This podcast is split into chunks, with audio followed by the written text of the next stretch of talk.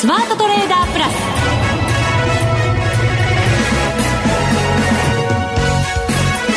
全国のリスナーの皆さんこんにちは。内田まさです。この時間はザ・スマートトレーダープラスをお送りしていきます。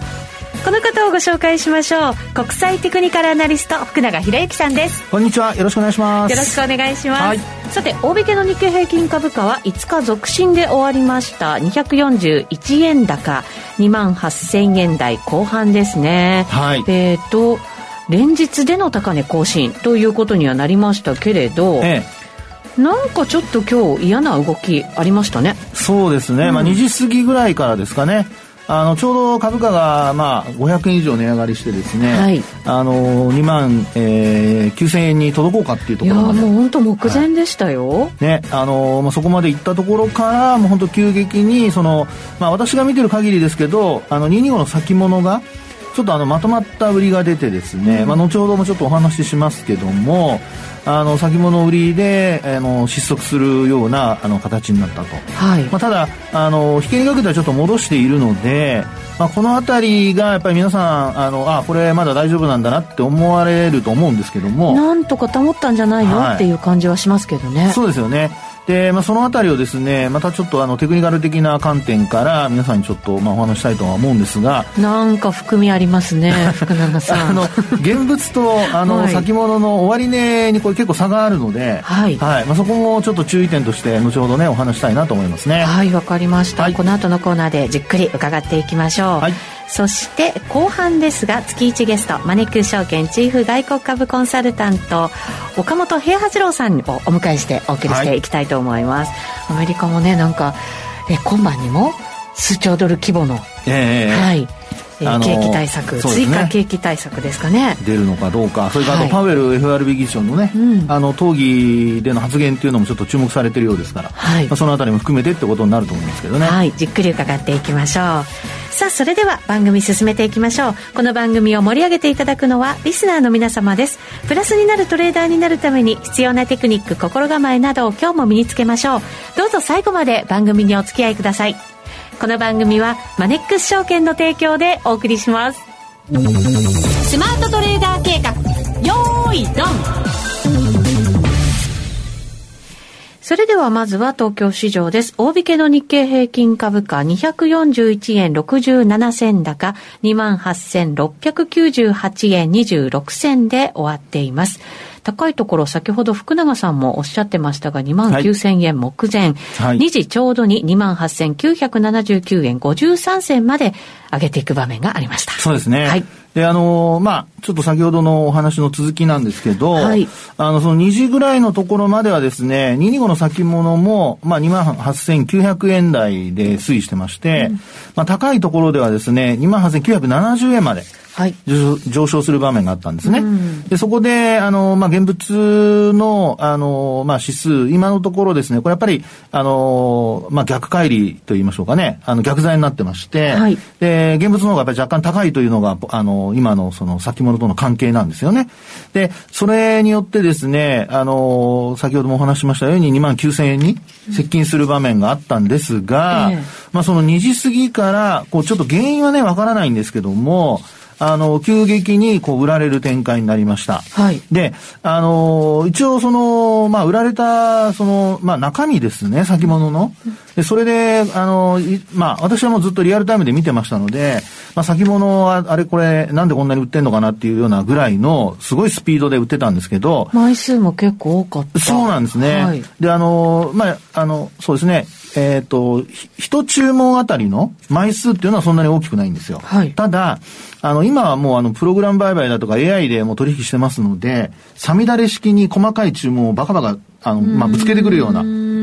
ドンと一気に出すんではなくて、はい、細かくこう断続的にダーッと出してくるという。まあ、言ってみればもうマシンガンで撃つような感じですかね。ダダダダダダダダっていう感じなんですけど、はい、まあ、その絵でですね、あの、1分間隔でこう見てみると、あの、2時10、4分ですね。はい、14時4分。まあ、この時点で枚数を見るとですね、その1分間の間に、なんと1553枚も売られてるんですよ。まあ、売られてるとか値下がりしましたから、まあ、売られてるってことで言ってるんですけど、はい、で、一方でそれまでの、あの、1分間の枚数って大体どのぐらいだと思います？えー、どれぐらいなんですか ?1 分ってあまり考えたことなかったです。最高でもですね、ねこの時点で、えっとですね、これ、なんと281枚。へえ。多くてですよ。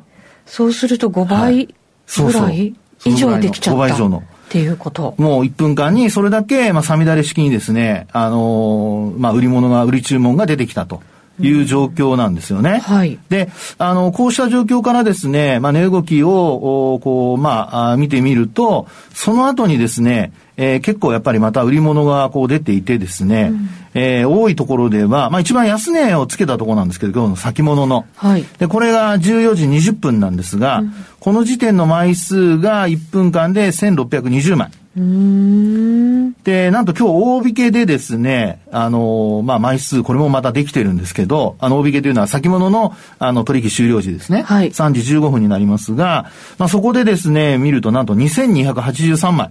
へえ。ですから、あの、今日の先物、まあ、非動詞ってよく言いますけども、うん、あの、ナイトセッションも含めてですね、今日全体で見ると、えー、っと、84,752枚。これ、その1日で見ても、はい、やっぱり多いわけですよね。これ当然にね。前日はたったの4万9421枚。はまあ、倍まではいかないまでも。でも近くできてますよね。そうですね。ということでですね、結構、あの、上下と言いましょうかね、あの、値動き、こうなんか、日中の値動きが荒っぽくなってきてるっていうのが、これがポイントですよね。これ、はい、やっぱりこれだけの枚数売りで出してきてるっていうことは、もちろんこれ、大口の投資家ってことですよね。はい、まあそうでしょうね。まあこういうそのさみだれ式に注文出せる投資家っていうのは、はい、まあ今、あの、個人でももちろん、あの、まあ、えー、AI を使った、あるいはその連続注文だとか、いろんなものがあるので、出せなくはないと思いますが、ただ、あの、えー、よほど、あの、例えば、こう、資金力があって、今、あの、証拠金もすごい金額ですからね。はい、今お話してるのは、これ、あの、先物でもラージの方なので、まあ、そう考えるとですね、えー、1万あたり数百万、まあ、100万ちょっとぐらいの、えー、まあ、証拠金がいるわけですよ。そういったものの、あの、サミダレ式に注文出せる人っていうのは、これはもうどう考えてもですね、あの、まあ、投資家としては、まあ、大口の投資家しか考えられないと。そうですね。はい。いうことになりますよね。はい。で、まあ、ちなみに今、あの、先物1枚の証拠金の金額なんですけど、最低必要証拠金というのが156万円です。先物、ラージの方ですよ。はい。で、あの、ミニの方だと、これの10分の1なので、15万6千円っていうところなんですけど、はい。まあ、こんな風にですね、あの、今日の日中の値動きで、みんな、皆さん、まあ、500円以上も値上がりする場面があって、はい、わ、これはまた強いなと。うん、で、これもう、あの、置いてけぼりにされちゃうっていう風に、もし思った人がいたとしたら、まあ、そこで、まあ、ちょっとだけはしごを外されたという。まあ、そんな状況ですね。はい。で、あの、こういう時に気をつけなきゃいけないのが、あの、これまでも何度かお話ししてるかとは思うんですけど、まあ、トレンドが出てる時って、ボリンジャーバンドでですね、うん、あの、プラス2シグマとか3シグマ、まあ、そのあたりで、あの、まあ、あの、推移するかどうか、あの、まあ、よくバンドウォークって言ったりしますけど。先週その、はい、えっ、ー、と、プラス3シグマのところをこう、上がっていけるかどうかっていうような話もありましたよね。はい、そうですね、えー、で、今日はですね、その先物に関して言いますと、えー、あの、今日の、まあ、プラス3シグマの値がですね、これあの、えっと、28,909円なんですよ。909円、はい。で、今日の、あの、先物の高値が28,970円。うん、抜けたんですね。そうです、そうです。はい、一旦抜けたんですよね、えー、で、抜けたところから今お話したような大口の売りが、まあ断続的、まあ大口と、まとめたら大口ですけども、断続的な売りがバンバン出てきて、はい、でそれで、あの、今お話したように、一時、まあ現物ですとね、だいたい127円高ぐらいまで、うん、あの、上げ幅縮める場面があったんですよね。はい。で、先物も、まあそうした形で上げ幅を縮めたんですが、まあ引けにかけて戻して終えたと。で、あの、この状況って、一応その上向きのプラス2シグマと3シグマの間で先物を終えてますから、はい、あの、まだそのバンドウォークという状況は続いてるわけですね。うん、で、あの、一方で現物株を見てみますとですね、先ほどもあの、ちらっとその先物と現物が、あの、通常逆剤で、それもまあ10円とか20円ぐらいの逆剤で動いていることが多いんですけど、今日は逆にあの、純剤になってましたですね、終値が。はい。今日はあの、先物の方が2万、えー、8810円で置いてる、あ、2万、そうですね、2万8810円で置いてるんですよね。はい。はい。で、えっと、現物の方が28,698円というところで置いてますので、そう、ねはい、まあ、そういう意味では100円ちょっと、うん、あの、先物の方が高いと。いう状況でございますね。うん、で、こういう時にですね、あの、まあ、あ今日現物だけ見ると上髭で、あの、押し返されて終えてる形なんですけど、はい、あの、まあ、あ上髭をつけて押し返され、あと翌日、高くなっても、このままだとおそらくプラス3シグマには届かなくなるんですよね。そうすると、はい、ちょっと上値重くなってきてしまって、抑えられるような形になる。そうですね。ですから、今日の高値を超えられないとなってくると、まあ、あの、バンドはもう上昇が続きますので、えー、それを、あの、必然的に横ばいでも下回ってくるってことになる可能性があるんですよね。となると、まあ、内田さんの話にあったように、まあ、これまでのような、あの、まあ、急激な上昇っていうんでしょうかね。うん、あの、バリンジャーバンドとか見ていただくと、急角度で、あの、広がってますから、はい、そのあたりの角度についていけなくなって、現物の方は、まあ、横ばいになってくることが考えられると。うん、で、あの、そこからもう一回持ち直してくれればですね、これはあの、まあ、おしめ買いのチャンスっていうところになるんですけど、うん、一方でこれトレンド転換ということで、まあ、そのまま、あの、持ち直すことができなくなってくると、まあ、あの、そこが一旦天井と。いうことになりかねないんですよね。で、まあ、商い的にも今日はですね、結構また、あの、売買代金も膨らんでまして、はい、えー、っと、3兆円超えてますね。そうですね。3兆2420億円。はい。はい。で、あの、売買代金が膨らんでいるところで、あの、株価上昇してますから、まあ、決して悪い、あの、まあ、えー、売買高だとか商いの増加ではないんですけど、はい、ただ一方で、ここが、その、超えられないっていうふうになってくると、あの、やっぱり上値のその、まあ、時給でいうところのしこりというんでしょうかね。で、なおかつ損益状況でも、まあ、ここの値がですね、あの、超えられないってなってくると、やっぱり、あの、そこまで戻ってきたら、まあ、売りたいっていう人たちも出てくる可能性がありますので、はい、まあ、そうなるとですね、意外と、あの、個別株にも波及してくる可能性がありますから、これちょっと注意が必要だと。いうふうには思いますけどもね。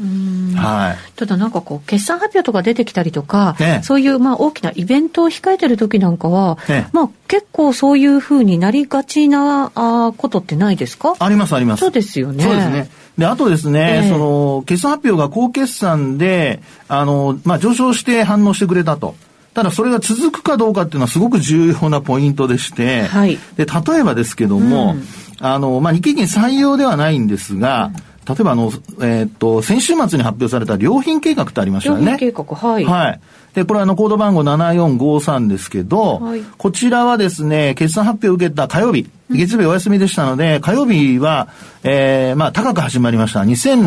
2685円で始まった、あの、高値をつけて。それは決算を受けて。受けて、高決算でしたからね。はい。あの、純利益が増益だという話でしたので、うん、それを受けてですね、株価は上がりました。はい。で、あの、まあ、あ良品計画、その第一四半期の連結決算が、例えば、あの、黒字に転換とかですね、うん。えー、まあすごく、あの、一番株価で言うと美味しいところなんですよ。うん。うん、赤字から黒字に変わるところですからね。はい、で、そこで、今お話した2685円をつける場面があったんですけど、今日はですね、もうすでにその前の1月8日の、おまあ終値が、えっと、2356円なんですけど、うん今日安値が2320、あ、2000、えー、っと、361円。61円。はい。ですから、まだ、その、値段、そこまでは落ちていないもののですね、うん、もうあの、ほぼ窓を埋めるような、窓っていうか、その上昇した分をですね、はい、行ってこいというような形になりつつあると。ですから、先ほどお茶さんの話にあった、決算発表前に少しこう利益を確保しようという動きが出るっていうのは、これはまあ通常、まあよくあることなので、それほど気にする必要はないとは思うんですけど、ただこれがあの、高決算でこんなあの状況というふうに考えると、あの、まあ、これからもしその情報修正だとかが出てきた時にですよ、あの、まあ、初日はえー、発表を受けた初日はですね、あの、こういうふうに上昇するかもしれませんけど、はい、それが続かなくて、まあ、あの、利益確定売りに押されるとか、で、こういうのが連続してくると、はい、やっぱりじわじわ上値が重たくなりますよね。いや、投資家心理としたら、やっぱりそうなりますよね。はい、ですよね。えー、ですから、あの、初めの段階、まあ、今週はまだ、あの、ね、えー、後半にかけてまだ、あの、明日もありますし、えー、それで、今ちょうど出てるのは、小売のところの決算がね、ね多いですからね。うん、で、まあ、そういったところからすると、あの、少し、えー、買われてる分、材料で尽くし的な動きになってくることもですね、うんはい、考えられるので、まあ、指数がこうやってあの、上髭をつけて終えた。で、なおかつ売買代金も膨らんでる。で、まあ、プラス3シグマっていう異常値をちょっと超えるぐらいのところまで、現物もこれ先物もあの突破してますからね。はい。なので、えー、少しあの警戒心を持ちながら、マーケットを見ていった方がいいのではないかと。そうですね。はい。旅費計画の場合は、あの、パンの一部回収みたいなね、こともニュースで出てはいましたけど、はい、ただやっぱり株価が全体的にわーっと上がってきて、いろんなものをこう織り込んだっていうことになってしまうと、はい、やっぱりなかなかそこから上値を取っていくような動きにはもうなりにくいっていう。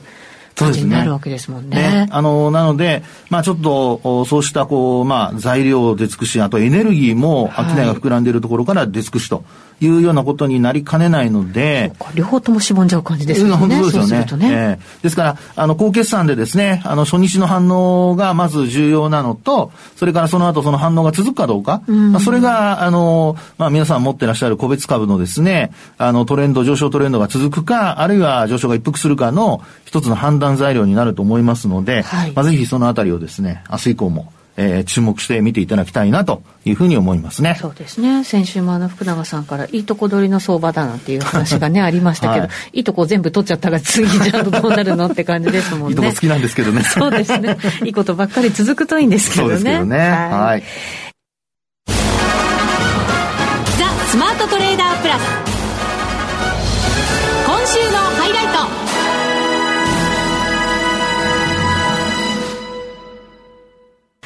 それではここからはまずゲストご紹介しましょう。マネックス証券チーフ外国株コンサルタント、岡本平八郎さんです。よろしくお願いします。はい、よろしくお願いします。今年もよろしくお願いします。今年もよろしくお願いします。さて、アメリカ市場ですけれども、えー、今日の日本でもこれ交換された大きなことだと思いますけど、バイデン次期大統領、今晩にももしかしたら数兆ドルに及ぶ規模の追加景気対策、ね、経済対策出してくるんではないかっていうところが非常に交換されてるところではありますよね。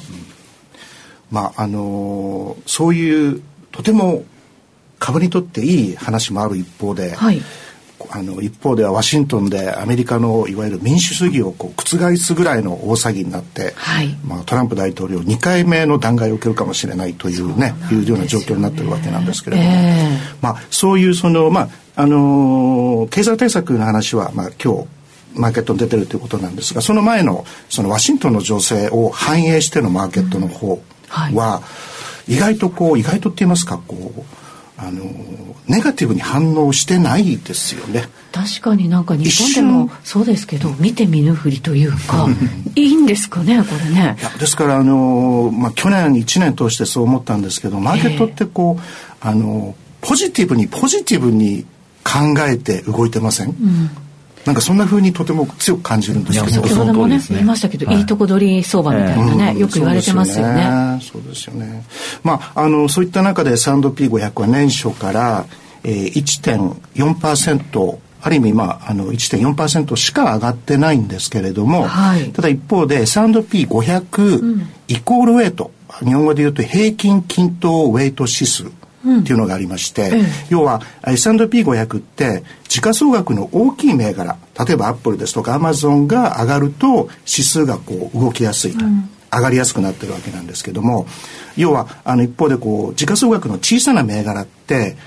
上がっても指数にこう影響を与えられてないんですよ、はいでこの、えー、イコールウェイトのインデックスっていうのは要はアップルであったとしても 500, 面500番目の時価総額の会社であってもあの値動きが同じように株価指数に反映されるんですよ。はい、そういうのがありまして、えー、で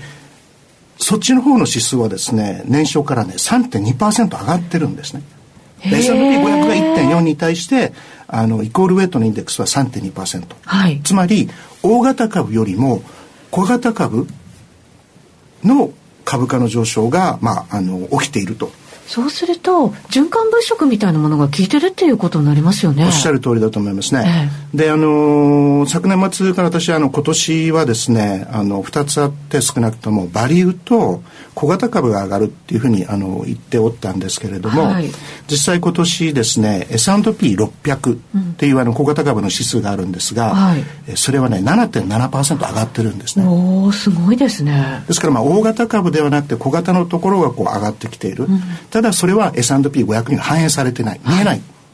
ですけども、はい、ビハインドシーンではちゃんとそういうことが起きているとあ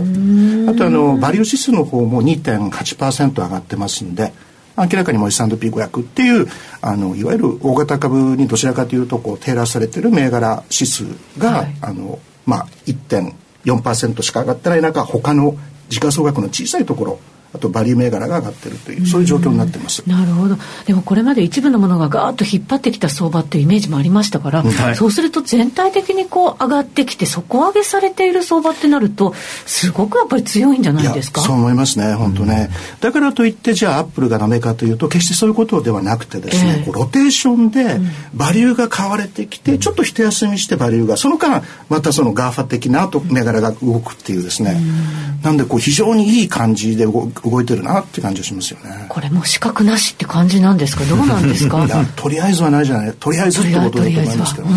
決算発表はでもどうなんですか？これからそうですよね、はい、出てきますもんね。そうですよね。決算発表が、あまさに今始まるところで今週末はあの明日明後日ですね。あの銀行株とか出てきますけどとりあえず第4四半期になります、はい、2020年の第4四半期ですけれども、えー、前年同期比でマイナス9%マイナス9はい。でありまして、うん、えー、まあ、マイナスなんですが、うん。えー、来年のあ来年じゃないですね。今年ですね、はい、2021年の第一四半期ですとプラス17%なんですね、はい、前年同期比で、うんうん。ということですからこうだんだん第二四半期昨年の第3も悪かったですよ。第4も悪いんだけども徐々に徐々にこう上がってくるという感じですんで、まあ、そこのとこは安心できる状況かなというふうに思いますね。すね。ある程度業績回復していくだろうっていうのもまあ織り込んできてはいるものの、実際にいい数字出てきたらってなるとやっぱりまた交換されるっていうことになるんですかね。ただまああのあまりにもこう分かりやすい状況なので、はい、逆に怖いというところはあるんですけども、はいえー、あのまあそれが実際のところだと思いますね。なるほど。まあ、あとはあのあれですねこう見てるとショートスクイーズこうマーケットでいいニュースが出るとガーッてこう踏み上げられるような状況っていうのはとても多いですよね。まあ、テスラなんか去年とてもいい例だと思うんですけれども昨日ですとあのゲームストップっていうですねあのゲームの販売会社なんですけどもここがあの、まあ、ちょっとしたニュースだったんですけども株価が57%上がってるんですよ1日で。ショートスクイズなんですね。ことってあるんですね。アメリカ株はね、ストップ高とかないんですよ。ないから。行くとこまで行っちゃう。そうです。それでも50数パーセント上がるってすごいことですね。いや私も見て何があったのかなと思ったんですけども。そうですね。些細なニュースなんですけどね。なるほど。まあアメリカは本当にね、はい、すごい強い状況がまだまだ続いていて、うん、ここから決算が発表されたらまたちょっと期待できるかもしれないよという状況がね、いや本当そうですね。いうことですね。えー、IPO もすごいですよね。IPO、はい、昨日もあのアファームホールディングスという会社 IPO ありまして、はい、えー、1日で98%上がって、時価総額2.4兆円になってしまったっていうですね。そうなんですね。2.4兆円ですとすごいですね。そうですよね。そうですね。さて、ここでお知らせを2つ。えー、YouTube でですね、ハッチの、えー、米国積立投資クラブというのが始まったそうですね。S&P500 とナスダック100の積立検証結果が出てくると。はい、いうことですか？それを毎月動画で、はい、えー、お見せすると。はい。私も実際にあの毎毎日千円ずつ投資をしましてですね。そうなんですね。毎日投資できるんですよ。毎日なんですね。すごいですよね。毎日ですね。千円っていいですね。時間の分散で買っていくと。はい。もう一つハッチの米国株マーケットセミナー1月28日木曜日20時からスタートとなります。こちらはマネックス証券のお客様限定ということになりますが、オンデマンド動画はどなたでも視聴可能ということです。番組ホームページにリンクを貼りましたので、そちらからご視聴ください。それではお知らせです。マネックス証券では国内株式の取引手数料を一部引き下げました。1日定額手数料で1日の約定金額が100万円以下の場合、取引手数料が税抜き500円でお取引いただけるようになりました。1日の約定金額合計が100万円を超えるまでは、何回取引しても税抜き500円です。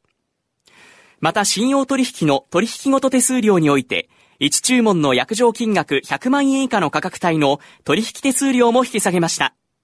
これにより、信用取引の取引ごと手数料なら、税抜き最低90円からお取引いただけるようになりました。さらにこの取引手数料引き下げを記念して、1日定額手数料で1日の約定金額合計が50万円以下の場合、税抜きの取引手数料500円を全額キャッシュバックするキャンペーンを実施中。題して、少額取引応援、毎日ワンコインキャッシュバックキャンペーン。期間は2021年1月29日まで。期間中は毎日キャッシュバック対象となるチャンスがあります。この機会に少額でのお取引がしやすくなったマネックス証券で国内株式投資をぜひご検討ください。マネックス証券でのお取引に関する重要事項。マネックス証券が扱う商品などには価格変動などにより元本損失、元本超過損が生じる恐れがあります。投資にあたっては、契約締結前交付書面、目論見書の内容を十分にお読みください。マネックス証券株式会社、金融商品取引業者、関東財務局長、金賞第165号。番組そろそろお別れのお時間となりました後半のゲスト岡本平八郎さんでした。ありがとうございました。ありがとうございました。ゆっくりお越しになってください、はい、さてここまでのお相手は福永博之と内田まさでお送りしました。それでは皆さんまた来週。この番組はマネックス証券の提供でお送りしました